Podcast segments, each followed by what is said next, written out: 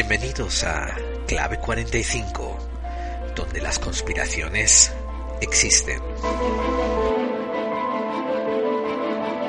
En 1989, los periódicos de los Estados Unidos de América se precipitan, se pujan unos a otros para publicar la noticia sobre el hundimiento de el acorazado el Maine, desde su posición de poder como el controlador, el dueño de múltiples periódicos de tirada nacional en Estados Unidos de América, William Randolph Hearst empuja las líneas editoriales de todos los periódicos bajo su portafolio para que empujen la noticia del hundimiento del Maine como un atentado por parte de los españoles.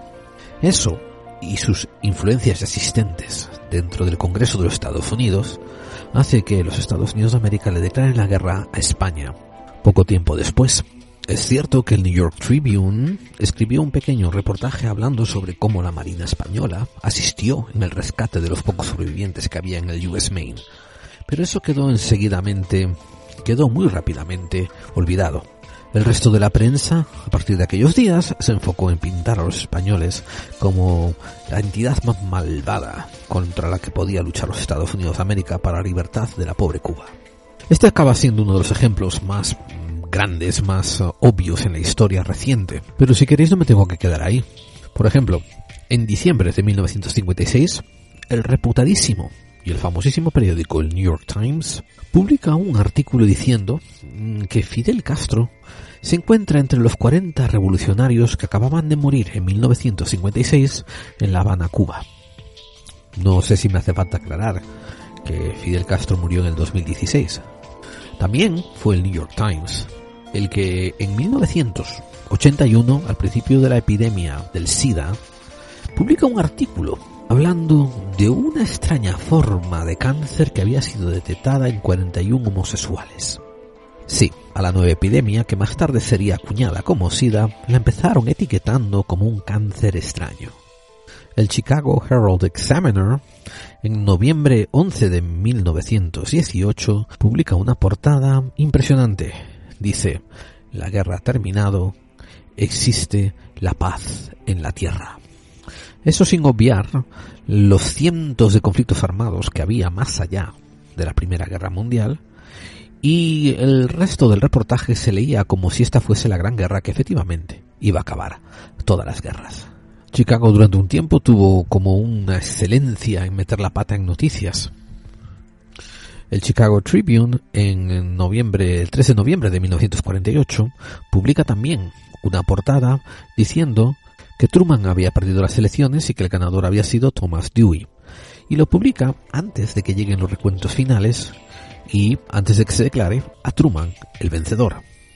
Un periódico también ya desaparecido desde hace mucho tiempo, en 1862 publica una noticia con un, con un encabezamiento inmenso diciendo que la Confederación, durante la Guerra Civil Americana, entre la Unión y la Confederación, pues que los confederados habían tomado Washington DC, lo cual nunca ocurrió y era falso como un euro de, de, de madera.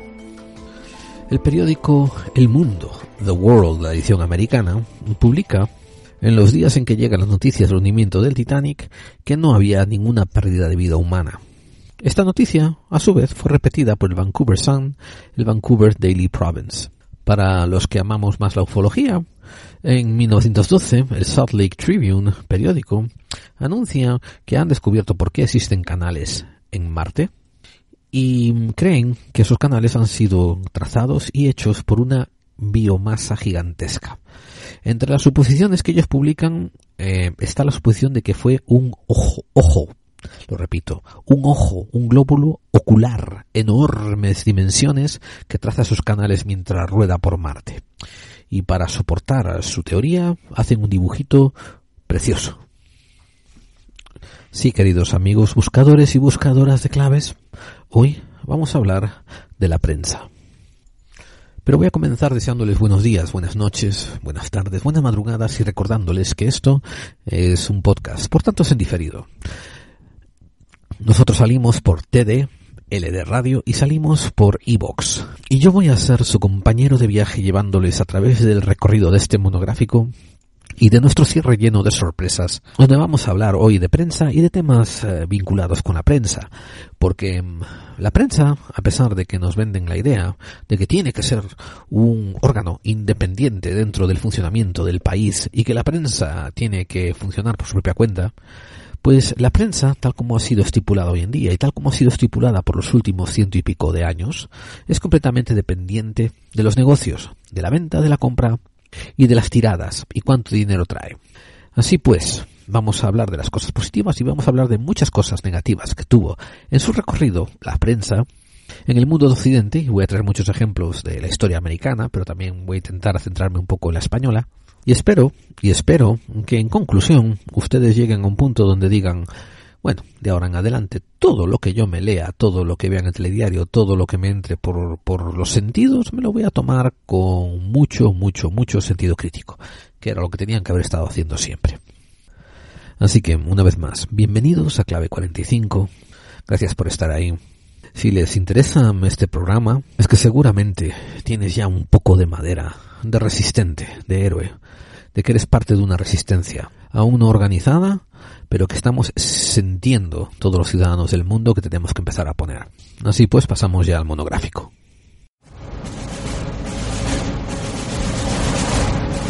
TD, LD, radio. Except for the sound of bells.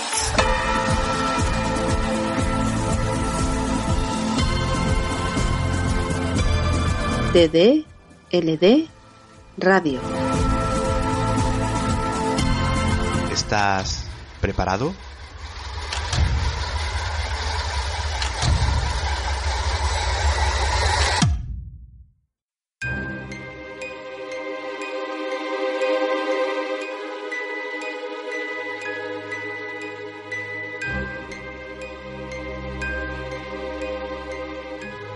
Que no os quepa duda, el periodismo es un oficio relativamente reciente. El periodismo como lo conocemos, un reportero trabajando para una editorial, para una compañía que se preocupa de producir noticias y a la vez son diseminadas. Pero el periodismo, mm, el reporterismo, el reportar, el dar noticias, es una, es una acción ya bastante antigua. Me estuve informando para este programa y me encontré con unas referencias a Roma al año 60 a.C. Había un papel que circulaba de manera diaria en la ciudad de Roma, se llamaba Acta Diurna y debido a nuestra herencia romana, pues obviamente no necesitamos traducir mucho en lo que quiere decir eso. Vamos a ver, originalmente aparece en el año 130 a.C., pero no tenía la periodicidad diaria. Es producida por el gobierno y más adelante, con, eh, además de incluir dentro los resultados de los procedimientos legales y de los juicios, pues empieza a expandir a informaciones que tienen de relevancia pública, nacimientos prominentes, casamientos, muertes, en fin, todo lo que es la novela rosa y el cotilleo, la salsa rosa. Uno de los beneficios o una de las ventajas, dependiendo de cómo lo mires, es el poco nivel de alfabetización que tenía el vulgo popular romano. Por tanto, era probable que esas, esas actas diurnas no fuesen leídas de gran manera en Roma. En China se sabe que se producía algo parecido, se producía un documento, un reporte en la corte y que se llamaba el Bao. Y esto se distribuía entre los oficiales de la corte del reino. Por tanto, llegaba a lugares bastante lejanos y así la gente más o menos leía lo que estaba ocurriendo en la capital. Una vez más, por la gente queremos decir, los cortesanos y los amigos de la corte.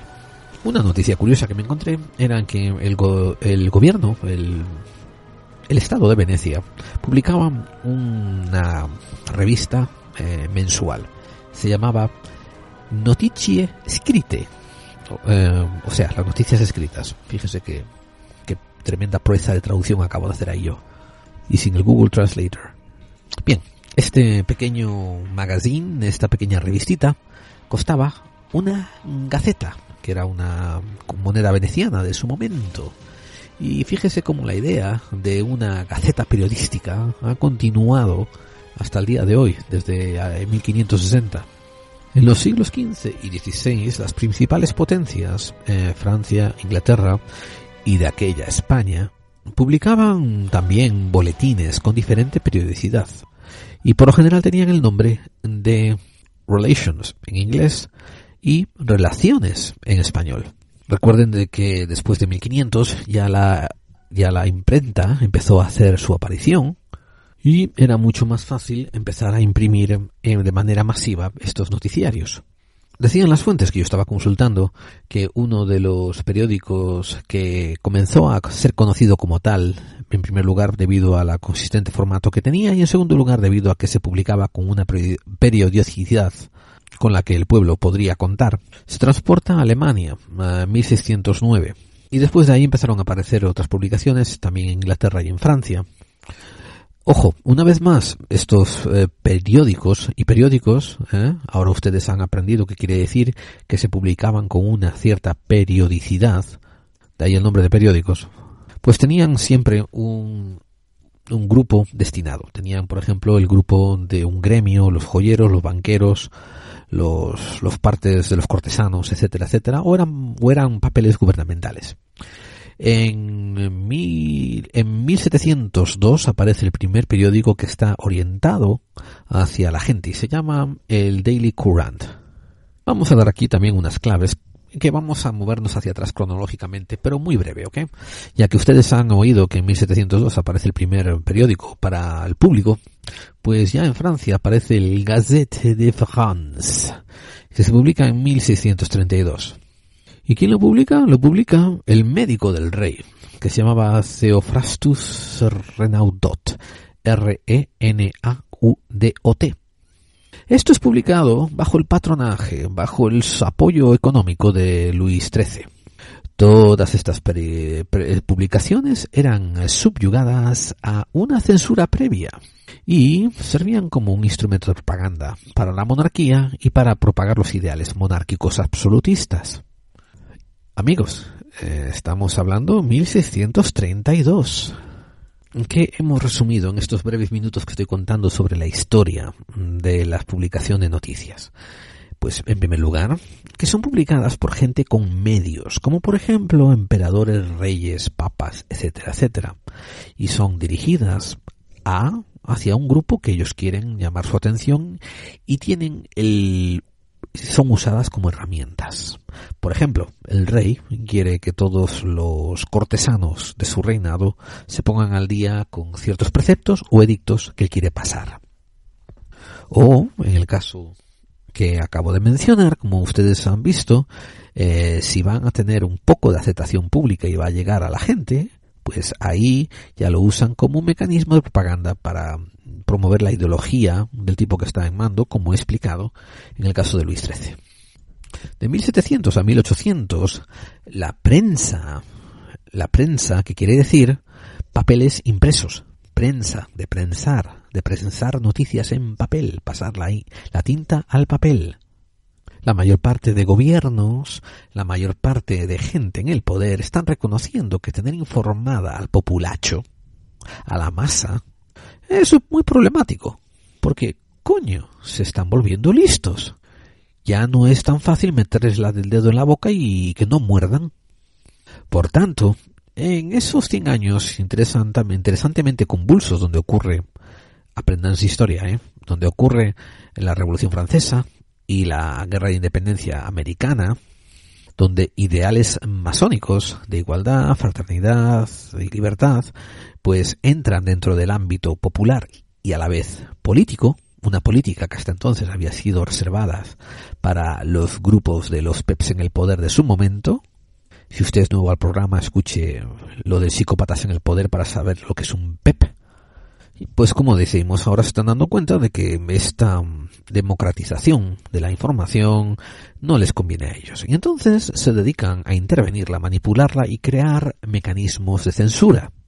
En Estados Unidos de América, en 1670, y estoy siempre redondeando fechas, amigos, no me vengan a decir en el podcast después en el muro, eh, oye Gerald, te has equivocado, el gobernador de Virginia no lo dijo en 1670, que lo dijo en el 71. Bueno, pues muy bien, te llevas un chupachú por haber ido a entrar en la Wikipedia y mirarlo, de puta madre. Estamos redondeando fechas aquí, amigos. El gobernador de Virginia, William Berkeley, dejó por constado, por escrito, eh, la siguiente frase. Gracias a Dios no hay escuelas públicas, ni hay prensa escrita. Y espero que no las haya por los próximos cientos de años, porque algo que ha producido esto de la enseñanza es desobediencia y herejías y sectas que se propagan a través del mundo. Y el medio impreso ayuda a divulgarlas y esto establece escarnio e injurias contra las formas del gobierno. Que Dios nos mantenga amparados de ambas cosas. Y se refería una vez más, amigos, ya sé que es un lenguaje muy victoriano, ¿no? Pero recuerden, se refería a escuelas públicas y a prensa impresa. En 1690, sin embargo, apareció en Boston un pequeño periodicucho que lo primero que hacía era ponerse en contra de los ocupantes británicos. El periódico fue publicado por Benjamin Harris y fue cerrado por los ejércitos británicos cuatro días después del lanzamiento de su primera de su primer número. Amigos, hasta cerca de 1800, la información em, escrita tenía que sobreponerse a dos problemas principales. Uno, que era difícil, costoso y trabajoso imprimirlo. No había una empresa, una impresa en cada sótano de cada casa. Era un, era un artículo muy extraño, muy de lujo, muy difícil de manejar y que solamente una mente muy avezada se atrevía a tener una imprenta. Perdone si usé la palabra impresa anteriormente, estoy traduciendo directamente del inglés en mi cabeza a veces. Eh, y me salen malas traducciones. Pero, como decía, una imprenta no la tenía cualquiera en su casa. Y en segundo lugar, aunque tuvieses una imprenta y aunque publicases un periódico, había una inmensa parte de tu población, seguramente en tu propio pueblo había un 80% de la población, que no tenía ni repajolera idea de leer. Aún así, el primer periódico, mm, el primer periódico impreso americano, se considera que fue el Boston News Letter, impreso por John Campbell en 1704. Pero aunque ese fue el primero, al que de verdad se considera el padre del periodismo norteamericano impreso, fue al Benjamin Franklin. Una persona muy metida en política y en un montón de otros asuntos, como que fue descubridor de muchas artes y filósofo y embajador, bueno, en fin, un hombre muy interesante de, estudiar. Em, en este periódico hablaban de otros recursos en los que estaba involucrado Benjamin Franklin, porque Benjamin Franklin, como acabo de comentar, también inventó en América el sistema postal, también inventó el departamento de bomberos voluntario. Y entonces aprovechaba su periódico para escribir noticias de estas cosas que afectaban al pueblo.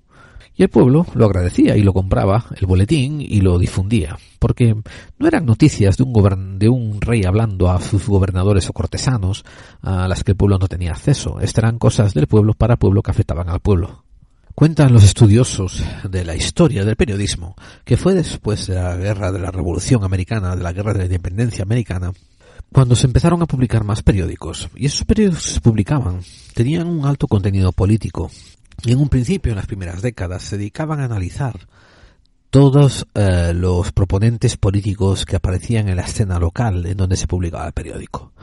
Pero poco a poco, como ustedes pueden suponer bien, los periódicos mismos iban a decantando por una tendencia o por otra. Apareció un término llamado el soapbox, que se usa aún hoy en día.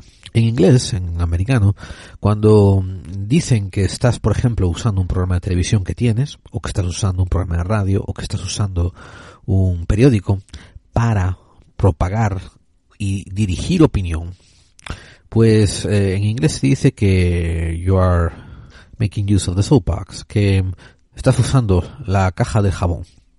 Y esto es porque había una antiquísima tendencia, estamos hablando de 1700, 1800, en que la gente en las plazas de los pueblos se subían a algo para empezar a dar discursos y cambiar la opinión de la gente a manera de oratoria.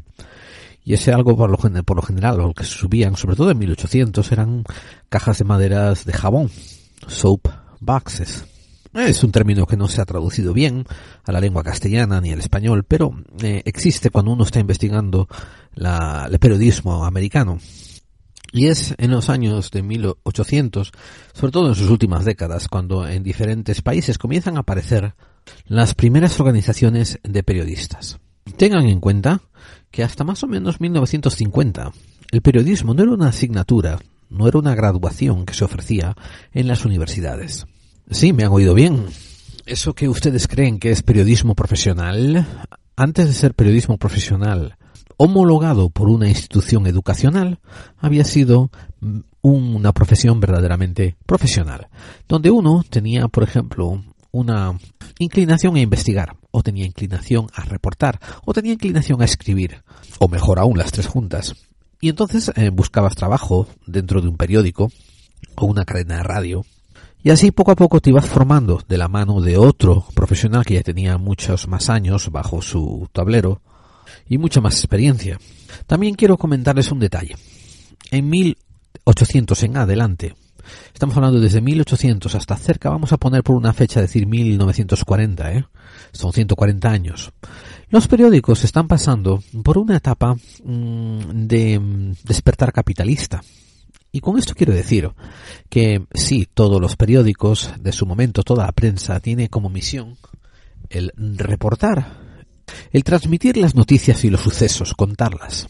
Pero esos conceptos que tenemos hoy en día, de una, eso de decir vamos a contar las noticias de una manera imparcial, estoy intentando explicarles a todos ustedes que es un concepto increíblemente moderno de los últimos 40 o 50 años. Como ya les he dicho anteriormente, en Roma, en Venecia, en Alemania, en Inglaterra, etcétera, etcétera, se utilizaba la comunicado de prensa para propagar una idea, una idea respaldada para el gobierno. Este concepto de que la prensa tiene que ser libre y tiene que ser objetiva y tiene que informar a la ciudadanía no existió hasta cerca de 1950-1960.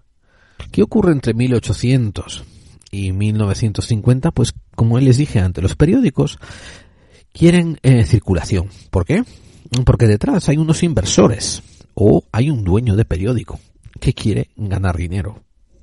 Y eso es todo. Por favor, em, no olviden nunca este concepto.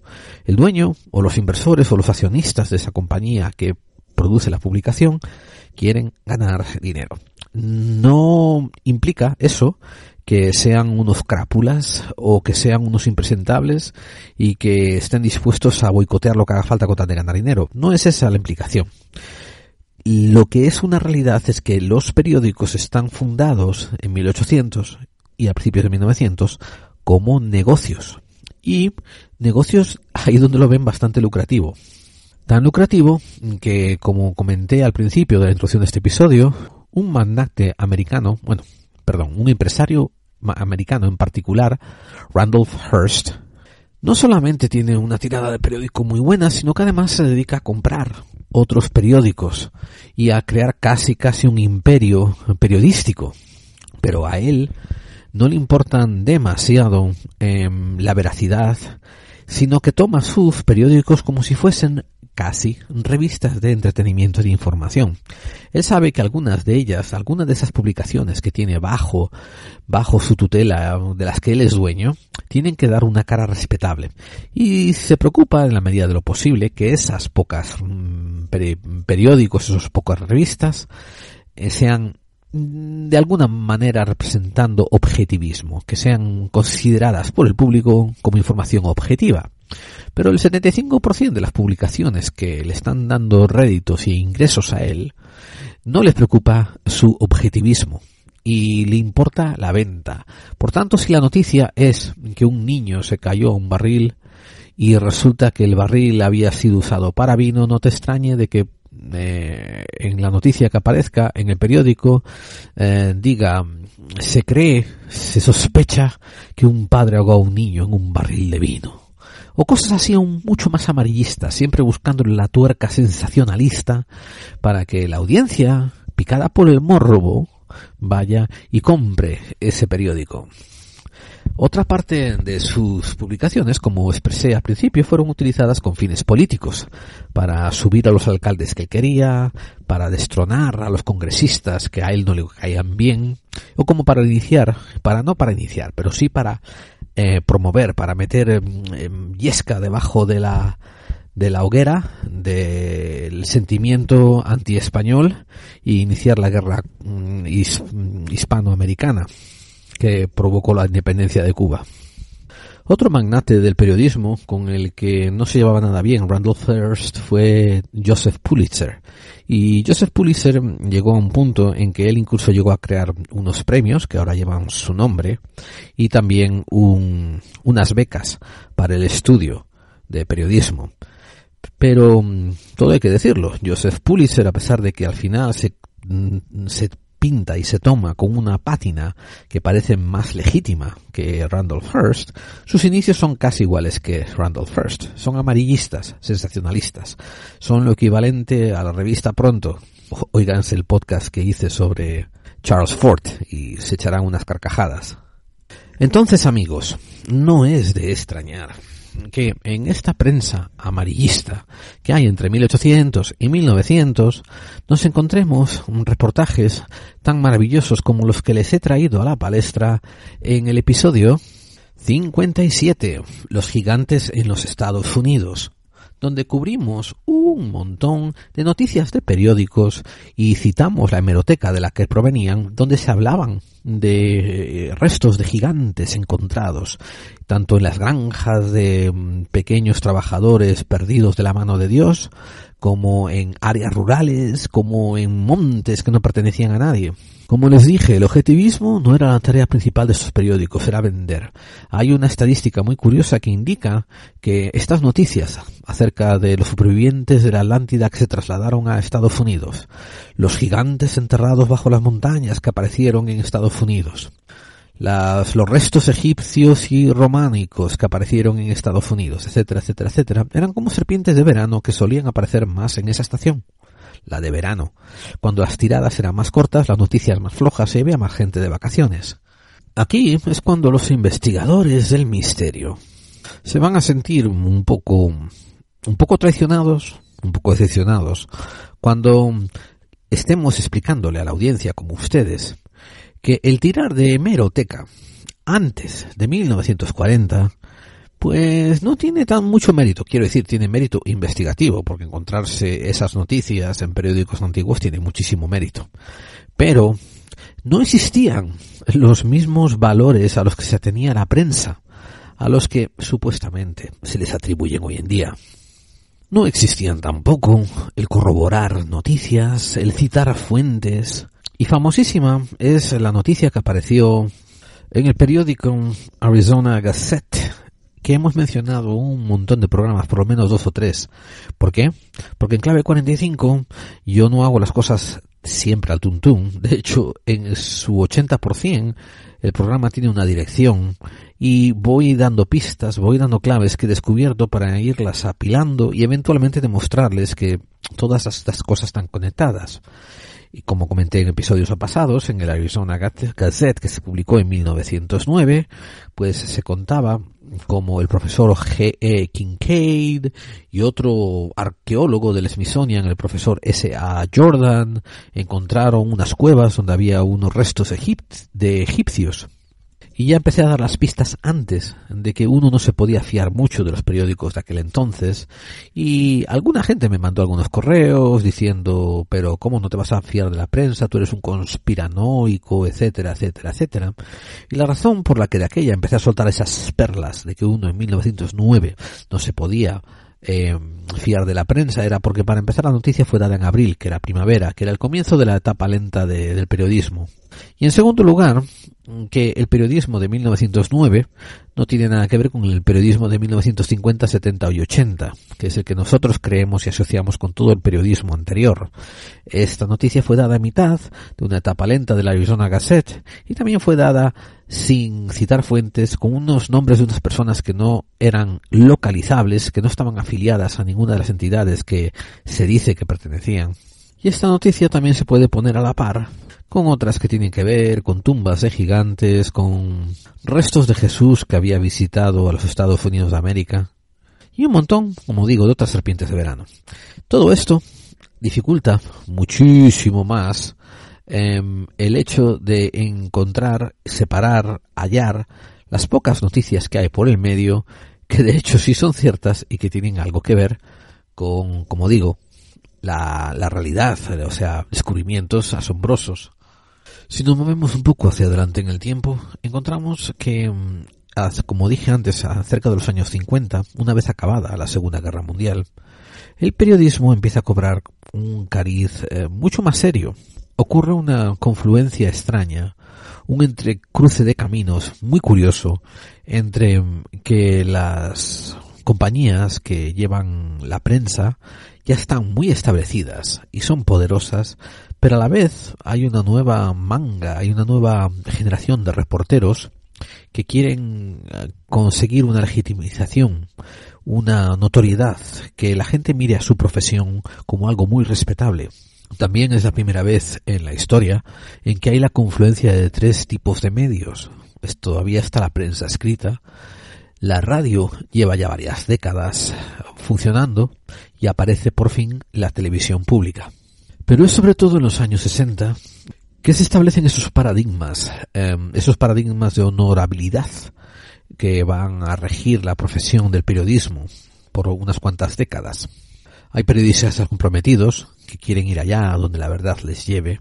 Hay periodistas que tienen que combatir contra las líneas editoriales porque a pesar de todo, en los periódicos todavía hay muchas ganancias y muchos réditos, mucho dinero que todavía entra a cuenta de la publicidad. También se oyen ecos de cambio. Por ejemplo, cuando la radio surgió, el periodismo pensó que estaba condenado y que iba a ser suplantado por la radio. No fue así. Hubo una repartición, un reajuste en cuanto a la audiencia y ambos medios perdieron a coexistir. Lo mismo ocurrió cuando llegó la televisión. Pensaron que la prensa escrita y que la radio iban a morir.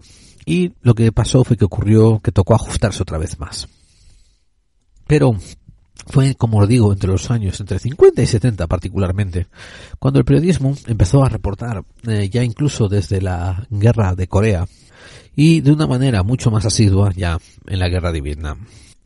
Se cuenta que en la guerra de Vietnam eh, perdió el poco apoyo que tenía eh, los candidatos y la presidencia y los políticos que empujaban por esta guerra perdieron el poco apoyo que tenían cuando se transmitió una imagen eh, sobrecogedora que eran la de los ataúdes y las bolsas negras de esas de nylon y de plástico de cadáveres que bajaban de aviones y que eran puestas temporalmente en un hangar. La guerra de Vietnam fue una de esas guerras que contó con algunos corresponsales que seguían la línea del gobierno, pero, pero, contaba también otros muchos corresponsales que hacían sus propios trabajos investigativos. El problema de los opiáceos, de las drogas, de la heroína en el bando americano fue ya extrapolado y traído a la palestra, fue puesto a la luz gracias a los periodistas americanos ya en el momento de cuando estaba ocurriendo. Y por último también recordarles que el presidente Richard Nixon fue derrocado, fue mm, destituido parcialmente por el trabajo mm, de reporteros, el trabajo investigativo que hicieron los dos reporteros de el Washington Post llamado Carl Bernstein y Bob Woodard. Eh, Bernstein es B-R-N-S-T-E-I-N y Woodward es W-O-O-D-W-A-R-D. Ahí fue una historia, para los que no estén al tanto de ella, donde se encuentra que el presidente, que el presidente en aquel momento de 1970, 1972, Richard Nixon, había conspirado, y uso ese término con toda su fuerza, había conspirado a la vez con unos cuantos subalternos suyos para poner eh, micrófonos espías en las en las instancias de los eh, representantes del Partido Democrático para así entrarse en su estrategia y prepararse contra ella. Mientras estas proezas estaban ocurriendo en los Estados Unidos de América, y claro, me refiero a este tipo de hazañas periodísticas, en España acabamos la guerra civil en el 39 y ganan los golpistas, los sublevados, los terroristas, y se impone una dictadura durante casi 40 años. Y en esas dictaduras, como es de esperar, todo es supeditado, todo es supervisado por los que están en el poder, en este caso Franco y sus secuaces. Franco y su gabinete instaura un grupo, un gabinete, que se van a encargar de monitorizar todos los, todas las publicaciones de prensa, todos los comunicados de radio y eventualmente también todo lo que aparece en la televisión. El grupo este de censura pues estaba compuesto por unos funcionarios y también por unos cuantos miembros de la Iglesia. Porque no bastaba con, manipular la opinión política y social, sino que también había que inculcar y seguir los designios de la Santa Madre Iglesia Católica Apostólica y Romana que recuerden durante el franquismo, pues estaba conchavada con el gran dictador. Iban los dos agarrados del pito, uno del otro. Y no me refiero, no, no me refiero a los sacerdotes, ¿no? Que eso, los curitas seguro que estaban más interesados en los pitos de los monaguillos. Me refiero a la iglesia como la institución, como una institución que se había convertido en cuasi gubernamental. Aún así, hay unos casos muy interesantes de publicaciones que pervivieron y periodistas de algunas publicaciones que fueron cerrados que continuaron haciendo su oficio pues de otras maneras. Viene a la mente la revista La Codorniz, que se publicó desde el 40 hasta el 78, que era una revista también muy chapada mal antigua, muy conservadora, mm, teniendo en cuenta que si te pasabas de la raya, pues acababas enterrado en una cuneta o peor. Y aún así, muchos de los eh, figurantes, muchos de los contribuyentes conseguían de vez en cuando metérsela doblada a algunos de las censuras sin que ellos se enteraran. Comentaré nada más, ¿no? Que entre algunos de sus famosos contribuyentes estuvo em, Antonio Fraguas de Pablo, que ustedes dirán, ¿y ese quién es? Bueno, pues si más adelante sería conocido como el dibujante Forges, fallecido recientemente y que como saben no ostentaba demasiado amor hacia la dictadura. Miguel Gila, que obviamente Gila les sonará de algo, Antonio Mingote y también, por ejemplo, Jaume Perich Escala. En su mayoría, aunque tenemos que suponer que existió algo de prensa contestataria, tuvo que ser bastante underground y de poca tirada, de poco exposición, porque si no sería completamente destruida por el régimen franquista. Así que, mientras que Europa y Estados Unidos de América estaban llegando a términos con el concepto de un periodismo objetivo, un periodismo que se convirtiese en una fuerza que ayudase a regular los organismos de poder a través de la transparencia, a través de la información de la ciudadanía, en España continúa siendo un objeto de propaganda y de perduración del régimen franquista.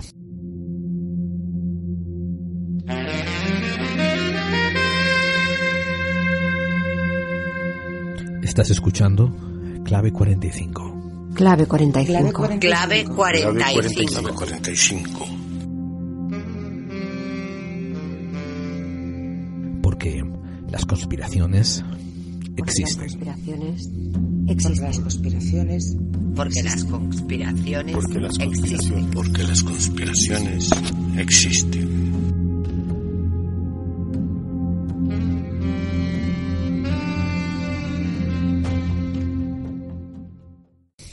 Bien, lo que yo deseo apuntar y lo que más me gustaría que se quedasen ustedes de esta narrativa acerca de la historia del periodismo es que el breve momento en que el periodismo internacional alcanza trazas de respetabilidad, en que es tenido en cuenta como si fuese una potencia política a tener en cuenta, un regulador entre los plutócratas y el pueblo.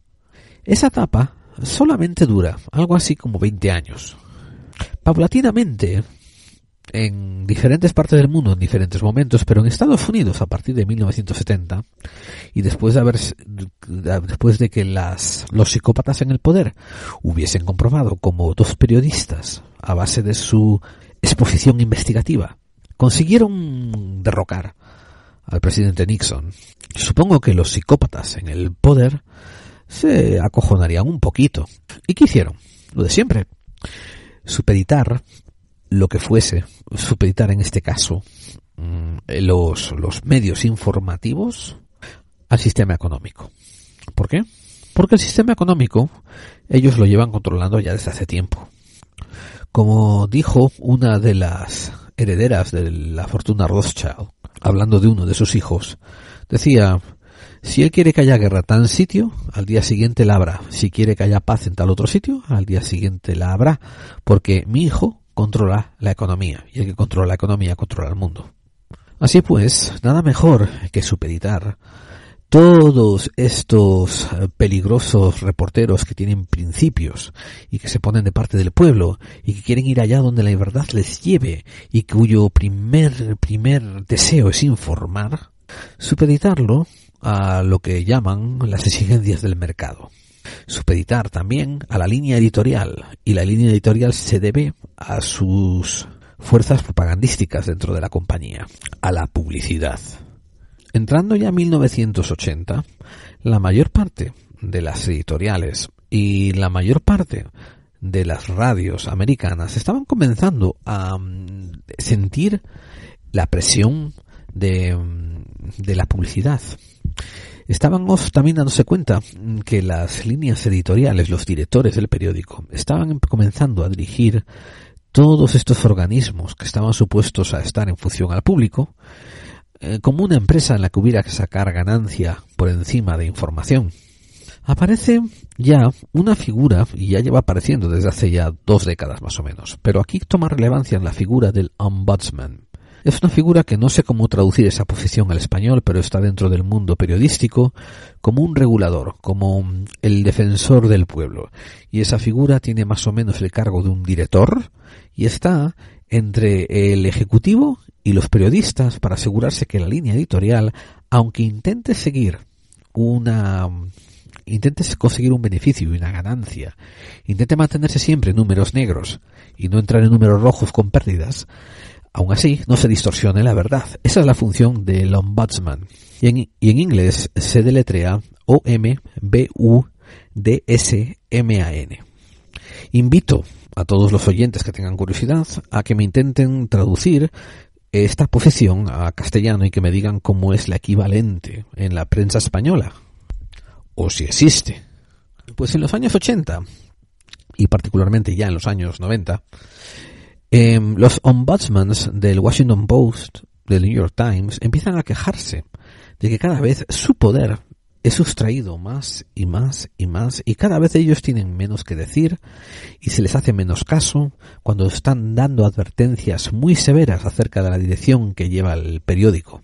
Existe un particular escándalo en el New York Times cuando un ombudsman trajo a la prensa internacional y nacional obviamente de los Estados Unidos el hecho de que él había mandado unos correos electrónicos notificándoles que mm, los directores de redacción no deberían censurar cierta noticia. Y la censuraron por conflictos publicitarios. Porque la gente que estaba pagando por grandes cantidades por publicidad se iban a sentir ofendidos por esa noticia. Y entonces ellos levantaron la liebre, estos ombudsmans, y mm, comentaron que el New York Times estaba actuando de una manera antiética. ¿Y qué ocurre? No, amigos, no ocurrieron inmensas ruedas de prensa, no ocurrieron salas de congreso donde se cuestionaba las direcciones que la prensa iba llevando. No, no, no, no, no, no, no, todo queda muy callado, todo queda muy soterrado. La noticia toma, eh, toma algunas líneas en periódicos em, de la competencia, por ejemplo el New York Post, el Daily News, etcétera, que odian al New York Times, se molestan en publicarla, pero es por inquina personal y y profesional y ni siquiera le dan una relevancia grande como de primera página ni segunda página, la meten en el medio, ¿no? Pero es así como conseguimos encontrar esa noticia de que el ombudsman se comenzaba a sentir traicionado y lo podemos encontrar en hemerotecas. Esto después más adelante coincide con la guerra de la primera guerra del Golfo Pérsico, cuando los americanos deciden que tienen que ir a liberar, y estoy haciendo unas comillas que ustedes no pueden ver, liberar Kuwait Recuerden lo que he comentado, ¿no? La mayor guerra anterior que tenemos memoria es la de Vietnam y supuestamente esa guerra terminó por todas las hazañas periodísticas que hacían los periodistas mostrando cómo era de verdad la guerra a un público que por otra parte hubiera, no se hubiera enterado gran cosa de ellas. Bien, cuando fue la invasión en Kuwait, los militares dejaron de permitir que los periodistas eh, se sumasen a los convoys de investigación y que entrasen con las tropas. Em, lo único que hicieron fue mandar también una delegación a los periódicos más grandes, como por ejemplo mismo el New York Times, el CNN, etcétera, y sobre todo eran cadenas de televisión, preguntándoles a quién querían mandar y mm, da- a su vez otorgando unos papeles donde iban a hacer cláusulas de confidencialidad y donde no iban a publicar nada que la el Departamento de Defensa no hubiese aprobado a priori. La, mm, la manera de cubrir la guerra de Kuwait fue una manera extrañamente patética desde el punto de vista de la heroicidad anterior experimentada por los investigadores de campo. Mientras que en Vietnam había mm, periodistas que se internaban por su propia cuenta y riesgo, tanto en zonas prohibidas de un bando como del otro, y después mandaban sus publicaciones y sus fotos, que aparecían casi por sorpresa, ¿no? En las publicaciones norteamericanas, mientras había mm, periodistas que exponían su vida, muchos perdieron incluso extremidades en el campo de batalla, algunos perdieron la vida. En la guerra de Kuwait estamos viendo a unos reporteros de televisión que están más acorazados, tienen chalecos antibalas, tienen cascos, tienen rodilleras, tienen coderas y que van metidos dentro de un carro de combate y que están haciendo el reportaje dentro del carro rodeado por marines asegurándose que nada malo les pasa. Y para colmo, estos reporteros suelen ser los representantes más viejos de cada casa, de la CBS, de la CNN, la gente más experienciada, que tienen como un guiso de propiedad y de, y de personalidad y de austeridad frente al público, porque los conocen desde hace muchos años, pero que no se están exponiendo el culo para nada. También se empiezan a hacer unas zonas verdes, y esto fue en la guerra de Kuwait, unas zonas verdes para los periodistas, en el dentro del terreno ya conquistado. Les aseguran que hay un perímetro que está siempre a salvo, y ahí se convierte en un pequeño paraíso en mitad del infierno, donde los periodistas, y ojo, digo periodistas una vez más entre comillas, porque pues suelen ser los los presentadores de televisión, los que en Estados Unidos se les llaman anchors, y que por lo general son más modelos que periodistas.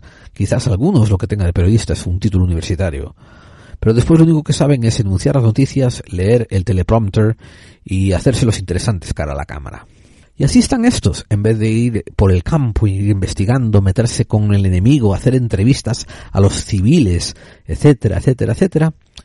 Ahí están, se convierten en una boquilla de prensa del gobierno americano que les va dando los reportes para que ellos los lean en la seguridad de su campamento, todos uh, blindados y acorazados y, y, parapetrados, y comenzando a convertir la, la, profesión de periodista y de corresponsal de guerra, la heroica tarea de corresponsal de guerra, en una mamarrachada.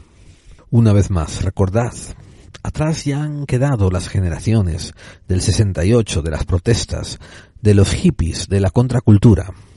Y ahora nos estamos encontrando con quizás los hijos o los jóvenes, los adolescentes eh, que han sido paridos y que han salido de esa contracultura, consumistas, gente que empieza ya a mostrar la indolencia. Y a ellos no les importa un carajo que las noticias vengan desde un puesto de, de seguridad de una base en Kuwait y que hayan sido filtradas y que hayan sido dadas por, por cuentagotas por el estado de mando de las Fuerzas Armadas. Y si el pueblo no protesta, ¿por qué vamos a cambiarlo? Al contrario, se sigue vendiendo más y más y más de este tipo de, de corresponsalismo, donde los periodistas eh, cada vez más y más y más pasan por un embudo de aceptación.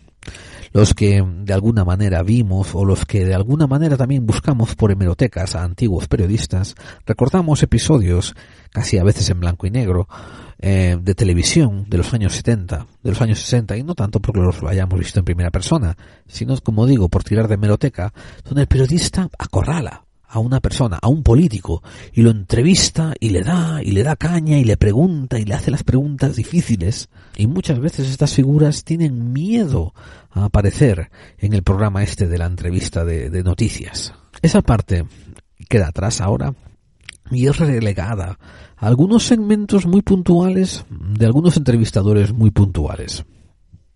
Se tiene que establecer una paz tácita, una relación amorosa entre la prensa y los que les distribuyen las noticias, como en este caso es el Departamento de Defensa, o las agencias que le están vendiendo la publicidad, tanto sea automovilística, tanta sea alimenticia, farmacéutica, etcétera, etcétera, etcétera.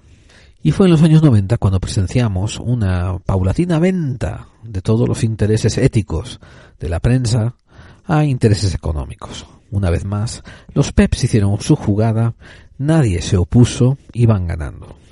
Por el medio mm, cayeron como mártires, y hablo de mártires en el buen sentido de la palabra, no en el sentido católico. Por el medio cayeron buenos mártires, buenos hombres justos, buenos seres justos. Y viene a la mente Gary Webb. Gary Webb fue un periodista de un periódico de San Francisco que recibió información acerca de cómo la CIA estaba usando el narcotráfico para a su vez conseguir dinero negro que iba a, una, a usar en compra de armas que iban a poder usar para operaciones especiales o encubiertas. Ustedes dirán, pero qué rollo, ¿no? Bueno, estamos hablando de los años 90, y la CIA no podía ir al Congreso y decir, oigan, me hacen falta 5 millones de dólares porque me hace falta comprar una partida de K-47, AK-47 que vamos a repartir entre la guerrilla colombiana porque queremos desestabilizar ese gobierno y eventualmente imponer nuestras reglas o bien del Fondo Monetario Internacional o bien de las empresas colonizadoras que nosotros metamos en Colombia. ¿Y de dónde iba a sacar la CIA, como digo, por ejemplo, 5 o 20 millones de dólares? Del narcotráfico que ellos mismos promovían. Y Gary Webb fue, mm, eh, expuso, hizo el exposé y escribió la historia y fue publicada. Y al poco, los eh, perros fanáticos del periodismo, eh, azuzados por sus amos, que son los psicópatas en el poder, empezaron a vilipendiar, calumniar y a destrozar a Gary Webb. Tal fue así con Gary Webb que al final de dos o tres años de haber publicado su libro y sus dosieres eh, periodísticos en el periódico, pues perdió el trabajo en el periódico y mm, perdió también, perdió todo. Perdió la casa, vivió destituido, vivió como un sin techo y se acabó suicidando. Dentro de los círculos periodísticos, gente comenta, ciertos profesionales comentan, que sus ataques eran profesionales contra Gary Webb, porque él había hecho cosas sin citar demasiadas fuentes o sin haber hecho un triple chequeo, una triple comprobación contra esas fuentes que él citaba. Y es cierto, ¿eh? que todo esto son detalles en que se pueden atribuir a Gary Webb. Quiero decir que no era el mejor periodista eh, concienciudo y detallista del mundo, ¿eh? No lo fue. Pero sin embargo tampoco hace falta que lo fuera cuando fue comprobado que toda la información que le había dado era más o menos hasta un grado verídica. Toda ocurrió como él había expresado que había ocurrido. Por tanto, amigos, ¿no? Si decimos que, que alguien me ha robado 5 euros y alguien te, se te pregunta, ¿y cómo te lo robaron? ¿Con la mano o, o, con el pie? Y tú dices, yo qué sé, pues me lo robaron, no sé, con la mano, supongo. Ah, no, tenemos nosotros una prueba documental de que te lo robaron con el pie. Por tanto, tú estás mintiendo y lo que dices no tiene validez. Eso me entienden, es solamente lo de siempre, es la esclavitud de lo políticamente correcto y es volver a hablar de formas para intentar evitar la sustancia. Y bien pocos, ¿eh? Bien pocos mercenarios periodistas, mercenarios periodistas, em, hicieron pública su arrepentimiento por haberse em, ensañado con Gary Webb. Creo que solamente uno o dos pidieron disculpas públicas por eso. Y sus disculpas no implicaban, ni tampoco delataban, ni tampoco atribuían ninguna causa a por qué las hicieron. Quiero decir, nunca apuntaron el dedo a quien los instigó a meterse con Gary Webb. Dentro de unas cuantas programas más vamos a hacer un monográfico sobre esa investigación que hizo Gary Webb y vamos a exponer todos los detalles de lo que él investigó. Y aunque tengo mucho que hablar sobre muchos periodistas norteamericanos, convendrá hacer un poco de referencia española, hablando sobre um, la piel de toro, sobre el suelo patrio. Os acordaréis de que Franco estuvo en el poder casi 40 años y muere en el 75. Después entra la democracia o la monarquía parlamentaria, como prefiero llamarla yo. Se instaura una constitución y aparece una transición. La prensa se abre de manera asombrosa. muchas otras cosas también se abren de manera asombrosa dentro del campo cultural y social. Pero manteniéndose dentro del periodismo, había revistas de humor ya bastante antiguas, como el Papus o el Jueves, que todavía sigue siendo publicada hoy en día, que eran particularmente mordaces en contra del sistema capitalista y contra el fascismo. Y si alguna persona es capaz de rescatar esas viejas publicaciones, particularmente del Papus, van a encontrar que tenían un montón de sarcasmo precognitivo, humor profético, Ponían artículos acerca de cómo España se estaba abriendo ahora a Europa y que pronto se, se endeudaría en frente al Fondo Monetario Internacional. Ponían pequeñas reseñas acerca cómo España ahora podría democráticamente vender el suelo a la OTAN y a las bases americanas y cómo los políticos podrían poco a poco irse vendiendo a la plutocracia. Todo esto era en clave de humor, pero era tremendamente profético. Y es que no en vano se dice que el humor es una señal alta de inteligencia. La mayor parte de los grupos de derechas son muy carentes de humor y no tengo nada que decir de los grupos profascistas y fascistas. Son la gente más seria y deshumorada del mundo. Entonces ahí pueden hacer una correlación con inteligencia. Aunque también, en clave de humor, añadiré que quizás la izquierda y los comunistas y los socialistas, etcétera, son tan chistosos que se pasan de descerebrados y se van al otro extremo, que todo queda en un chiste su, su política. Pero una cosa que ustedes tienen que admitir, y yo se los voy a recordar ahora mismo, es que España, ya incluso desde los años 80 en adelante, comenzó a tener una etapa, digamos, plateada y eventualmente se convirtió en una etapa dorada sobre publicaciones del misterio. La revista Karma, la revista Más Allá, la revista Enigmas, la ya famosísima Año Cero, también, ¿por qué no? Debiéramos incluir la revista muy interesante, la revista Conocer, y voy a hacer una corrección. Karma se llamaba Karma 7, de hecho. Pero antes de que todas estas dejaran su huella, apareció El Caso. El Caso fue una revista que cubría la crónica negra española y de vez en cuando tuvo ya precedentes de tratar temas de misterio y de ovnilogía. Del caso salieron muchos periodistas que hoy en día son íconos en el mundo del misterio. Mencionaré un poco, un poco en detalle a dos en particular. Juan Rada y Juan Ignacio Blanco. Juan Rada eh, dirigió el caso durante varias décadas y mm, eventualmente a hoy en día puede, cuenta con ocho libros en su haber de diferentes carices y tonalidades y también se ha metido en el mundo de los guiones para televisión y películas. Entre libros interesantes tiene un dossier negro, tiene 50 lugares embrujados de Madrid y Censura tras la censura. Juan Ignacio Blanco mm, es otro periodista que también dirigió el caso durante varias décadas y eventualmente en los años 90 hizo una labor investigativa sobre el crimen de Alcácer.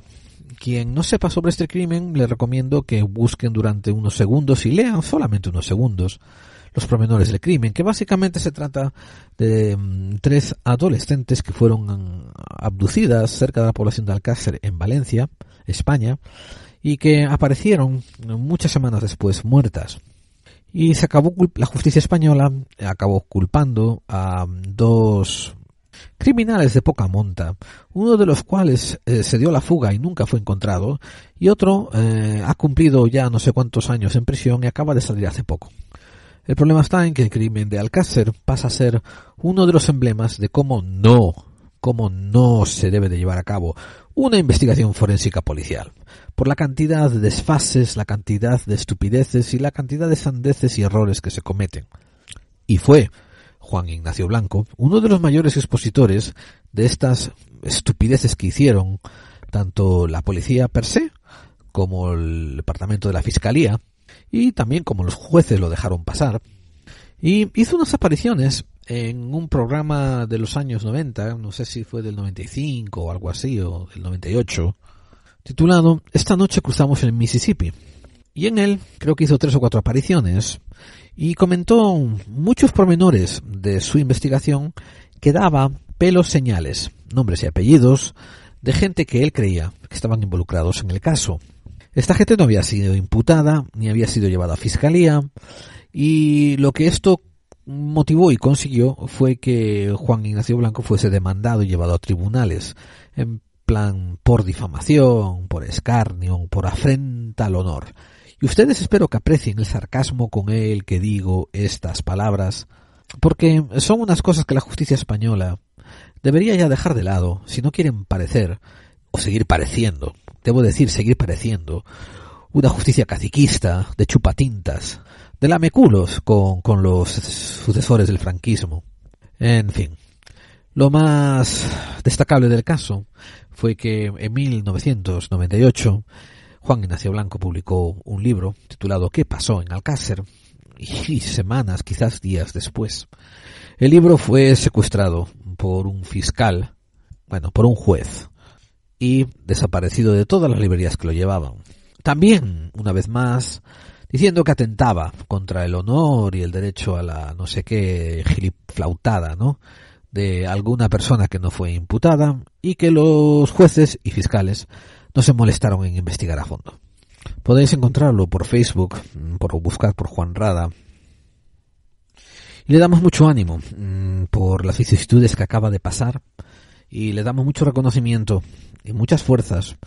Y mm, que se sepa desde aquí, un humilde servidor lo considera un héroe del periodismo con agallas.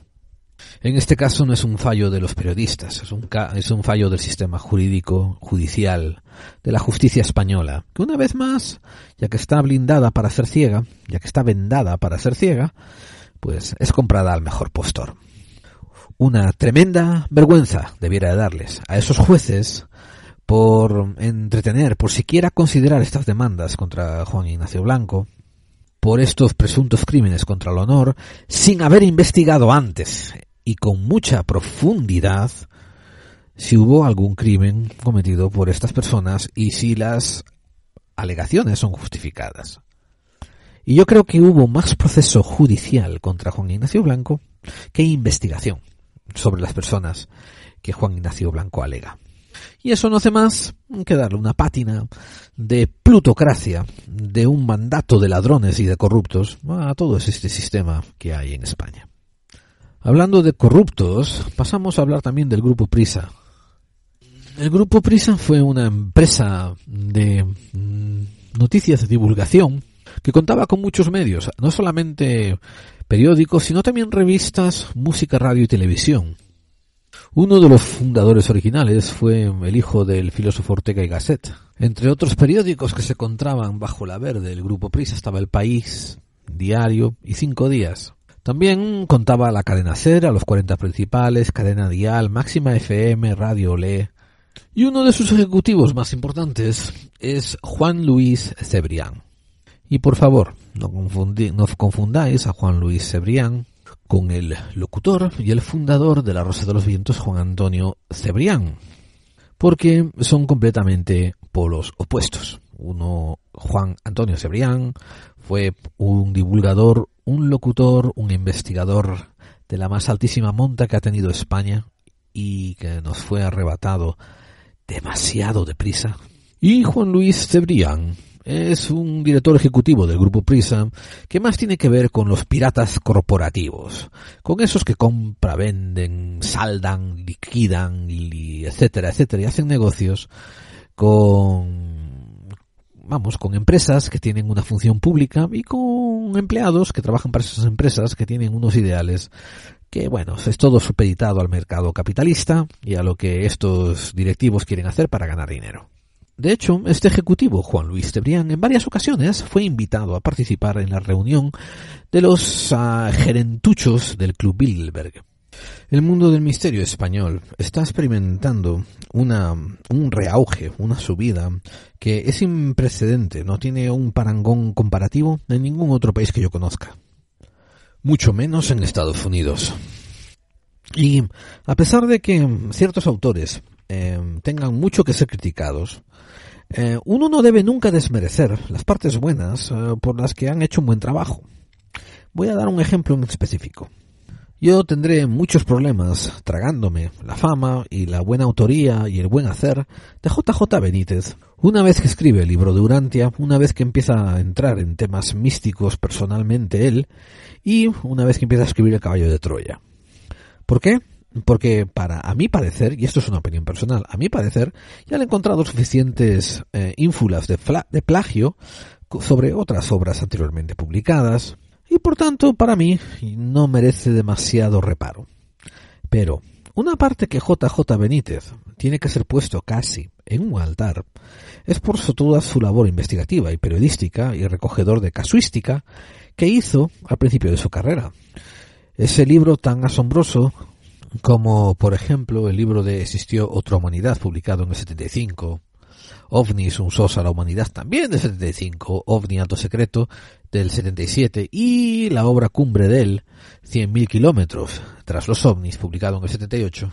Pero, una vez más, problema de plagios, aunque en los años 70 comenzábamos a conocer a Daniken, Muchas de las cosas que nos empieza a tocar JJ Benítez tienen unos paralelismos muy extraños con, con las carrozas de los dioses, el oro de los dioses y el resto de las uh, astronautas ancestrales, las teorías de Daniken. Ni que decir tiene que todo el tinglao que se montó en el caballo de Troya con su decir no puedo decir si es cierto, no puedo decir si es mentira, es un secreto que me tengo que llevar a la tumba, son geliflautadas, que a final de cuentas no hacen más que perder el tiempo. Eh, es cierto que son lecturas entretenidas y es cierto que es una visión diferente, alternativa de la figura de Jesús, todo eso es cierto. Ahora, darle un poco de más de mérito simplemente por algunas sentencias del autor, algunas frases del autor, también es perder el tiempo de carajo. Pierde también un poquito de credibilidad después de lo que hizo en una serie de documentales fantásticos, que fue Planeta Encantado. Y cuando mete el gazapo de Mirlo Rojo, donde graba un documental que es una recreación de algo que él supuestamente opina, que supuestamente pasó, supuesto, supuesto, supuesto, en la Luna, pero no gasta más de medio segundo en informar al público de que es una recreación y deja que el público crea que eso fue filmado, fue tal cual. O sea, un grado de intentar vender humo, de querer alcanzar un poco de fama, en fin, y esto fue una parte que los grandes investigadores españoles, eh, pongan ustedes aquí el nombre quien quieran, ¿eh? Iker Jiménez, eh, Javier Sierra, etcétera, etcétera, tienen que eh, establecer un extraño balance, un delicado balance entre investigar y mantenerse fiel a la realidad, a, la, a lo que descubren, y a la vez vender para ganarse el pan. Yo opino que España está de suerte al tener a tanto investigador. Y le debe mucho, particularmente a Iker Jiménez, cuando empezó con Milenio 3 y después cuando saltó a la televisión con Cuarto Milenio, por poder normalizar un poco más la perspectiva del misterio, abriendo los ojos al maravilloso encantamiento, a la fantasía, al soñar un poco más allá. Y a la vez, una cosa que le honra, y lo he comentado ya unas cuantas veces que me toca hablar de Iker Jiménez, unas cuantas cosas que le honra a Iker es que enseguida dio pábulo, enseguida permitió a otra gente tomar un poco de realce y agarrar un poco más de nombre viendo de su programa. Y viene a la mente, como él siempre, expuso los trabajos de Clara Taoces, de Santiago Camacho, la manera tan bella en que trata de maestro a, a esa joya nacional que es Enrique de Vicente. Y yo creo que un poco al estilo efecto mariposa, mm, como de rebote.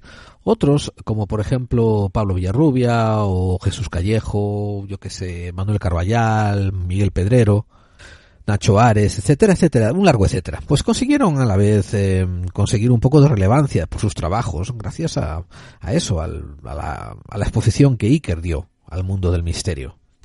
Ahora, que mm, tengan en cuenta, queridos oyentes, ¿no? que en todas partes que se tiene que vivir de algo, pues toca intentar vender lo mejor posible y lo más eh, no sé, y lo más posible. Entonces, cuando ustedes agarren la obra de cualquier escritor, a pesar de que les encante el tema, ¿no? Intenten ser un poco críticos acerca de la motivación que hay detrás. Esto no quiere decir que ninguna de las personas que yo he mencionado antes, ¿no? Sean vendehumos o que vayan a vender títulos de misterio solo por vender. Yo sé que toda esta gente que he mencionado, y la he mencionado muy, con mucha cautela, o sea, poniendo mucho reparo, eh, son tremendos profesionales que aman lo que hacen. Y en general, como público, tenemos que estar agradecidos el poder el poder tener la oportunidad de poder elegir entre tanta variedad. Espero que les haya gustado este pequeño recorrido a través de la historia entre el periodismo y también el misterio y mostrando cómo, mm, como en el largo periplo de la vida del periodismo moderno, para empezar, una cosa que se tienen que llevar con ustedes es que eh, no es tan larga. El periodismo comenzó de una manera eh, popular en los años en 1800 y casi podemos decir a mediados de 1800. Y siempre estuvo ligado con intereses económicos. Eso es una cosa que ustedes tienen que recordar. Ahora, en España pueden decir que a lo mejor hubo una pequeña etapa en la que no estuvo tan ligado a poderes económicos, ese principio de la transición, pero duró poco. Y a partir de entonces ha estado siempre ligado a poder económico y a intereses económicos y también promovido por la publicidad que pagan los anuncios dentro de esos periódicos. En Estados Unidos hubo una década o así en que el periodismo intentó hacerse independiente y ético, etcétera, etcétera, y separado de los intereses económicos. Pero eventualmente fue traído otra vez al redil. No se podía permitir que hubiese un sistema que criticase tan abiertamente a la plutocracia, a la república que estaba siendo secuestrada políticamente por los ladrones de siempre. Y la otra cosa que se tienen que llevar con ustedes también es que los periódicos tienen más historia, tienen más etapa de ser amarillistas vendehumos que ser fehacientes y, de fuentes constatables y, vamos, una cosa a la que se le puede dar crédito. Entonces que no te extrañe cuando te pones a mirar en la hemeroteca y encuentras un periódico de 1909 que habla de tal o cual cosa o cual aparición o cual evento o cual ovni, pues a lo mejor sea una serpiente de verano y te estén vendiendo humo porque sabían que esa semana tenían la tirada bien baja.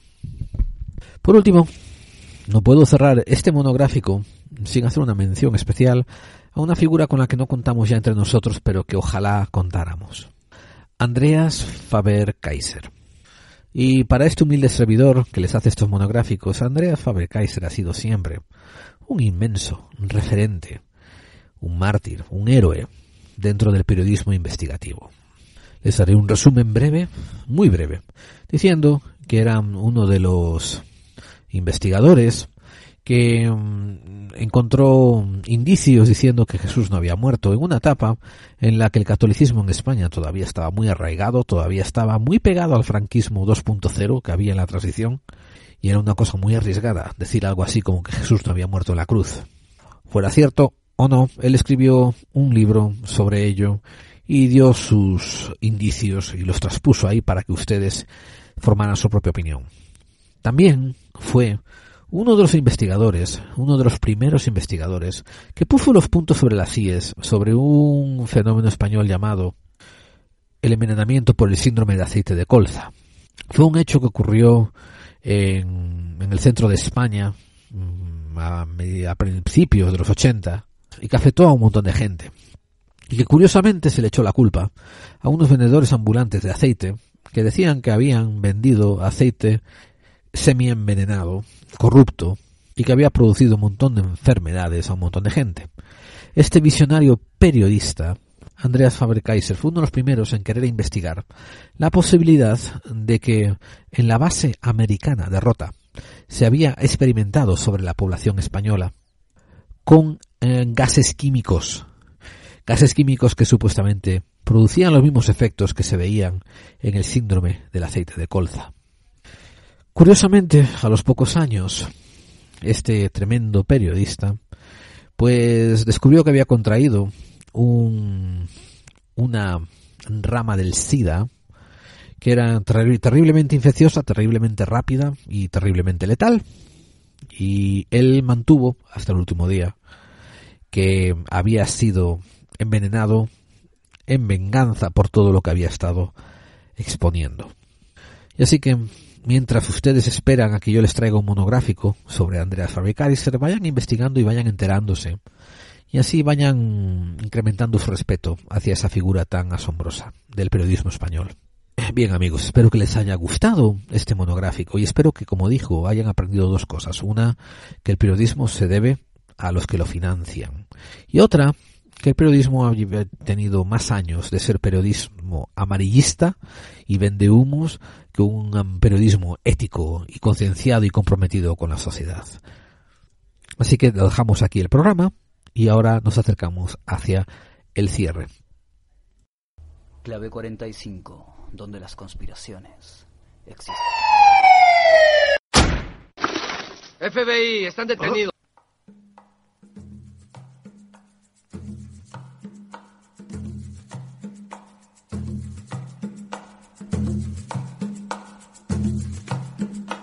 Artegalia Radio presenta un programa donde el misterio es muy real y la realidad a veces demasiado misteriosa. Todo nos da igual, dirigido y presentado por Carlos Dueñas.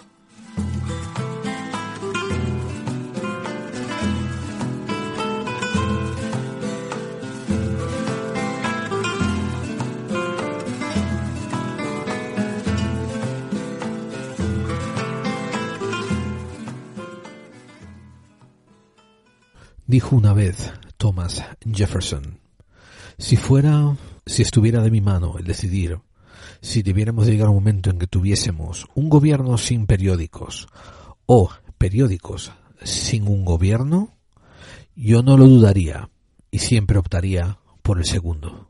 Y después fue Richard Kluger el que dijo, cada vez que un periódico muere, incluso uno malo, ese país se mueve un poco más cerca de tener un gobierno autoritario. Y una frase de Luis Buñuel es me gustaría levantarme de mi tumba cada diez años más o menos o así e ir a comprar algunos periódicos para ver qué está ocurriendo. Lo que ninguno de estas frases buenísimas y esclarecedoras parecen tener en cuenta es que los periódicos también pueden ser comprados, vendidos, y redirigidos. Por tanto, deberíamos de preocuparnos más en cómo conseguir afianzar y asegurar una prensa imparcial y veraz. Quizás los periódicos de derecha no tengan que reportar todas las noticias buenas de izquierdas y puedan cometer errores de omisión o, mejor dicho, líneas editoriales de omisión.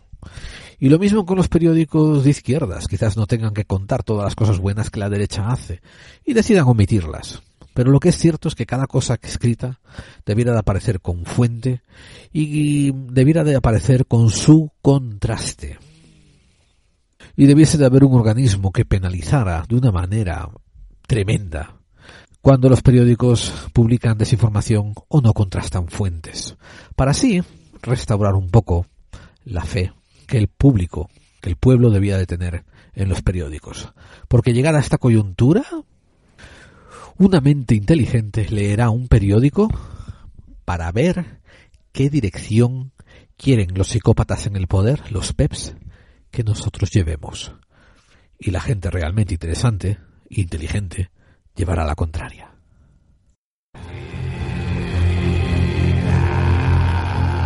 ¿Te gusta el misterio? La ciencia, la vida extraterrestre y las conspiraciones, pero de una manera objetiva y bien documentada. Pues no te pierdas Enigmas al Descubierto, un programa interactivo donde podrás ver todo eso que estamos comentando a la vez que escuchas. Enigmas al Descubierto, un viaje a las profundidades del misterio.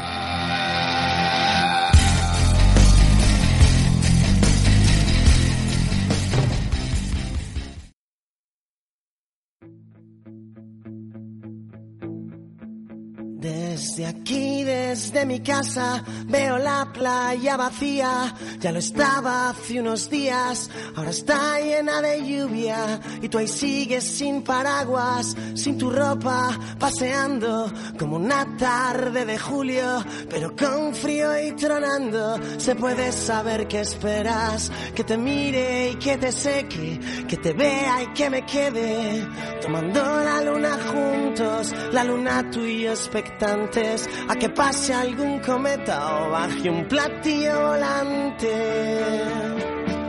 Y la playa llora y llora, y desde mi casa grito, que aunque pienso en abrazarte, que aunque pienso en ir contigo, el doctor me... Antes de que alguien me pregunte o me critique y digan de mí que estoy haciendo una parrafada donde pongo en duda todos los valores periodísticos y pongan en palabras en mi boca diciendo que he dicho que no hay que creerle nada a los periódicos, antes de defenderme sobre ese punto, voy a hacerles a todos y a todas una pregunta que es muy básica. ¿Acaso estás partiendo de la base de que hay que creerle todo? ¿A los periódicos, a los medios de información y a los telediarios? Vamos a ver si incluso tu papá y tu mamá, que para muchos de ustedes serán los seres más queridos de toda la creación, les mintieron y les dijeron que existían reyes magos o Papá Noel. Cuanto más desconocidos que quieren llevarse su dinero, su confianza y quieren dirigirles la vida, van a mentirles. Verán, con clave 45 me hice una propuesta que más o menos he conseguido mantener, creo que más que menos. Creo que lo he hecho mejor de lo que he fallado. Y esa propuesta es que yo no les digo cómo hay que corregir las cosas. Yo les digo las cosas que están mal, que tienen que ser corregidas. Y cada uno, cada una, que empiece a usar la mollera, que empiece a poner manos a la obra para encontrar cómo corregir esas cosas que yo estoy apuntando, si coinciden con lo que estoy diciendo. Lo mismo pasa con los medios de información. Los medios de información son herramientas. Y la herramienta te puede decir mucho de la persona que la está esgrimiendo. Yo, cuando agarro un periódico, ya tomo, ya entre líneas leo, no lo que la noticia me dice, sino un montón de otros datos que me parecen relevantes. Por ejemplo, la noticia per se. Sí, hay una noticia, ocurre un hecho.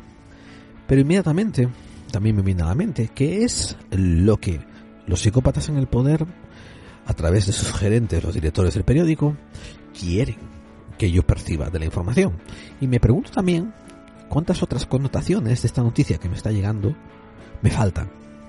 Vamos a hacer un experimento bien rapidito. Imaginaros que yo no soy español e imaginaros que yo no conozco la cultura española.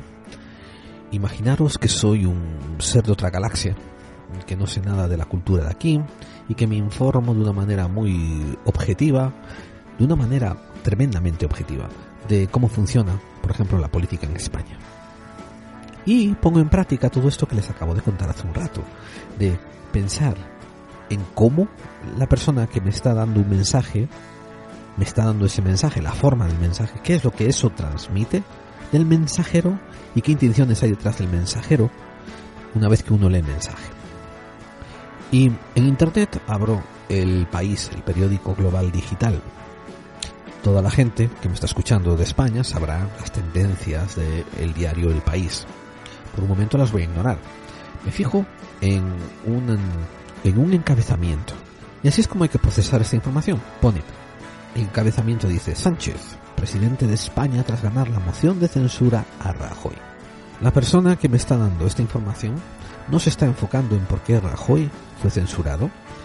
Supongo por el encabezamiento que Rajoy fue una persona que fue presidente y que ahora ha sido derrocada y destituida. Y que esta persona, Sánchez, es la que ahora está poniéndola en, en su lugar. Pero hay una fotografía y en la fotografía aparecen un montón de periodistas casi arrodillados sacándole fotos a un Sánchez sonriente que mira de soslayo.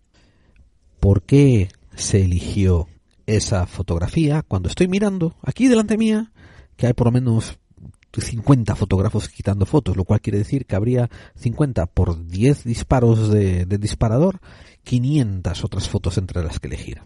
Y después debajo hay otros tres subtítulos. Uno dice Sánchez tomará posesión mañana ante el rey.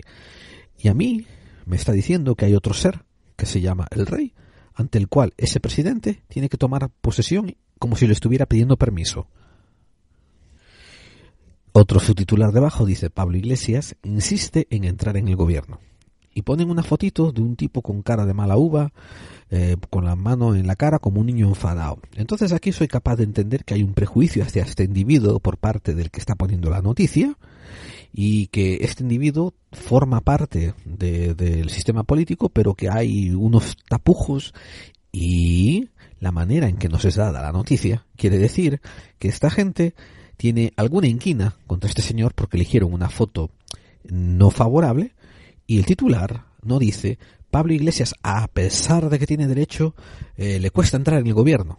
No, lo ponen perfectamente concertado, que es Pablo Iglesias, insiste en entrar en el gobierno y le ponen cara de enfadado al lado. Y el cofundador de Podemos, a la ex, a la ex vicepresidenta, entre comillas, me alegro de que os vayáis. Quien quiera que sea ese Podemos, que supuestamente es otro partido de la gobernancia, pues su cofundador se comporta como un chiquillo diciéndole cosas desagradables y con mucha falta de clase. Pero el asunto es, de todo este incidente, qué noticias se eligen poner y por qué. Y esto me está hablando de los que están publicando las noticias. Y me dice muy poquito de la noticia per se. Y aquí, amigos, hay como siempre una mm, contingencia de lectores, de oyentes, de, consumidores de noticias que mm, tienen una trama en común. Mucha gente dedica su tiempo a escuchar noticias que les son favorables y caen en línea con la ideología que ellos ya procesan. Ustedes me conocen a mí por ser bastante contestatario contra el sistema existente. Yo me considero a mucha honra bastante antisistema. Y ojo, cuando digo que soy antisistema, mm, quiero decir que soy antisistema contra los los mendrugos, los, los desvergonzados, que llevan tantos años ocupando el sistema y que lo están manejando tan mal para la mayoría de la gente, aunque también para ellos mismos. Yo mm, uso la palabra antisistema en antisistemático, anticabronazo ocupando el sistema. El sistema en, sí a mí me parece una herramienta más a utilizar, que puede ser mejorada y que puede ser usada para mucho bien. Lo mismo ocurre con la prensa, lo mismo ocurre con los bancos, lo mismo ocurre con la economía. Todas son herramientas que uno puede utilizar para bien o para mal. Lo malo es que los psicópatas en el poder lo usan solamente para el beneficio de ellos y asegurándose que los demás continuamos viviendo en una crisis perpetua y en un sistema endémico de precariedad. En el mundo del misterio también están los informadores del misterio a través de medios, como revistas, he dicho antes, ¿no? Entonces, cuando uno va a tirar de meroteca, lo que tiene que tener mucho cuidado, como he dicho, es darse cuenta que la mayor parte de los periódicos tenían una motivación financiera detrás de ellos, que recuerden lo que les he comentado, ese periodo dorado donde la motivación financiera casi no existía y todo el mundo lo hace por amor al arte, a la ética y al amor a informar, es una década que dura muy poco en toda esta racha de, periodismo el estándar es ir allá donde va la publicidad, vender periódicos para ganar más publicidad. Por tanto, cuando alguien agarra un periódico de 1920 y lee que tal persona ha informado al periodista que hay luces en el cielo, que vio un objeto volante identificado, etcétera, etcétera, uno tiene que ejercer ese tipo de raciocinio de frialdad al, al usar hemeroteca y antiguos clips de periódico, como estoy diciendo yo. Para empezar, el, el sujeto, el testigo, muchas veces eh, tiene la parcialidad de dar la interpretación suya o por lo menos dar la explicación o dar la descripción o describir el objeto todo mirado a través del prisma de la lente de lo que él está interpretando que el objeto fue. Por ejemplo, em, uno lee en el periódico que tal y tal persona eh, se encontró con un objeto volante identificado que él intuyó o él está seguro que son de Venus y que le dieron un mensaje cifrado en que su cabeza que solamente él pudo leer.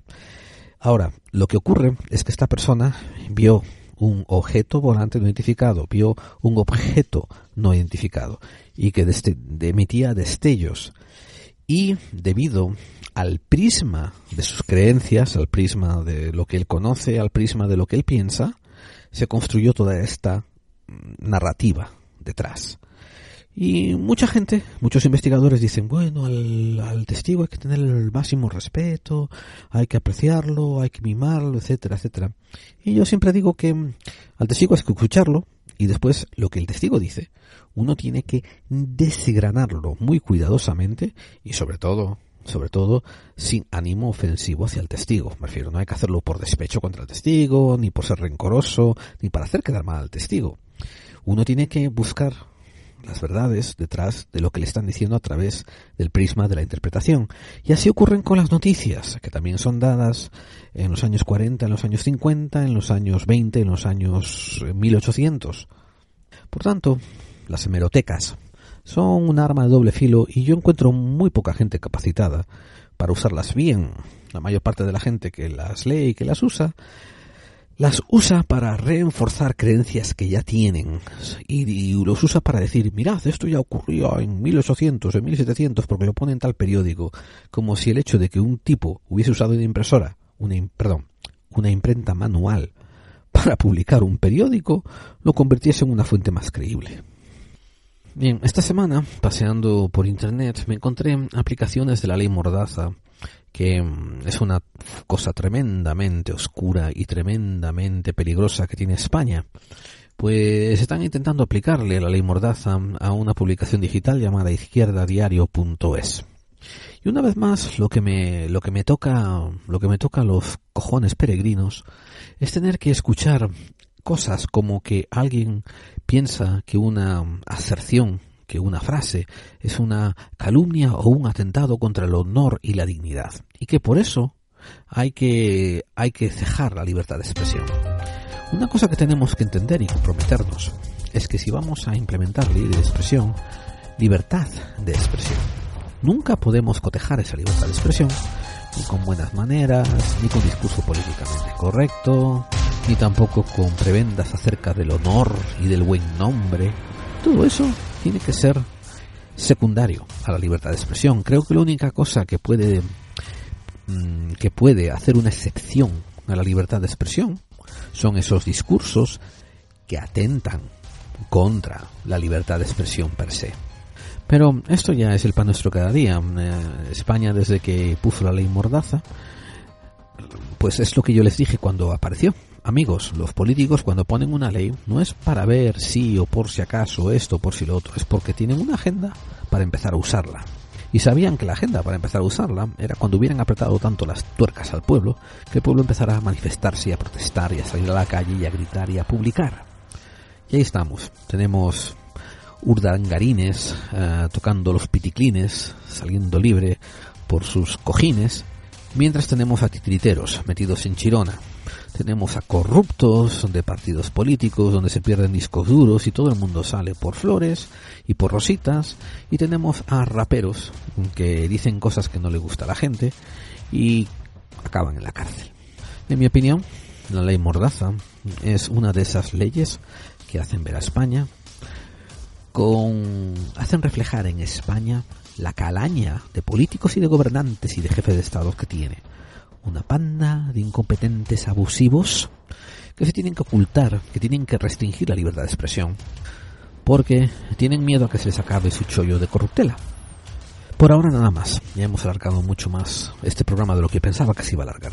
Recordarles, recordarles una vez más que mm, ahí tenemos a buena gente en los muros de Evox que están intentando hacer una pequeña coalición, una cosa informal, un grupo de apoyo y están intentando dialogar, debatir e intentar encontrar maneras en las que ganar unión y cohesión y fuerza.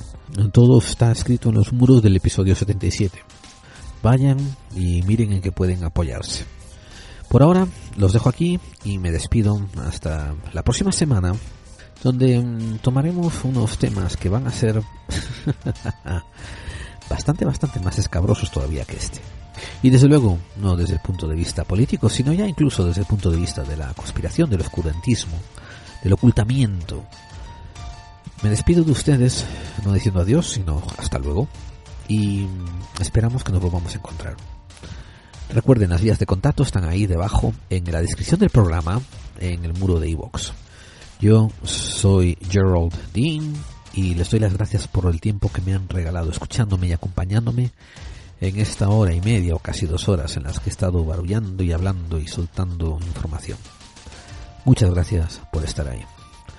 Nos oímos la próxima semana en Clave 45, donde tú y yo y todos nosotros sabemos que las conspiraciones, crean en ellas o no, existen.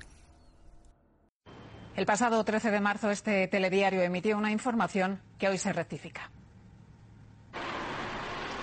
Esa información vinculaba a concejales de Izquierda Unida y Podemos en el Ayuntamiento de Rivas, Madrid, con una investigación desarrollada por la Audiencia Nacional. Una noticia inexacta y que en ningún momento citaba fuentes. La investigación realmente estaba vinculada a casos de corrupción en la Federación Española de Fútbol y nunca a las actividades del gobierno local. En ningún momento tuvo lugar un registro en el Ayuntamiento, como se afirmó, y tampoco se trataba de contratos irregulares. En la información emitida tampoco se contó con la versión del Ayuntamiento de Rivas, Vacia Madrid.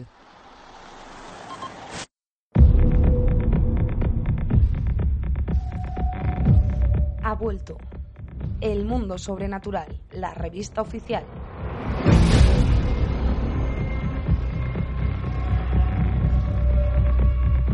Tras un largo parón, Alberto Muñoz y su equipo están de vuelta recuperamos los misterios y enigmas del mundo, pero con muchas mejoras.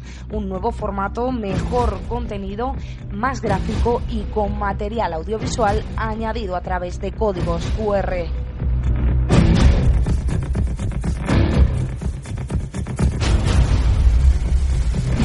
Descárgala de forma gratuita cada dos meses en elmundosobrenatural.org y las redes sociales.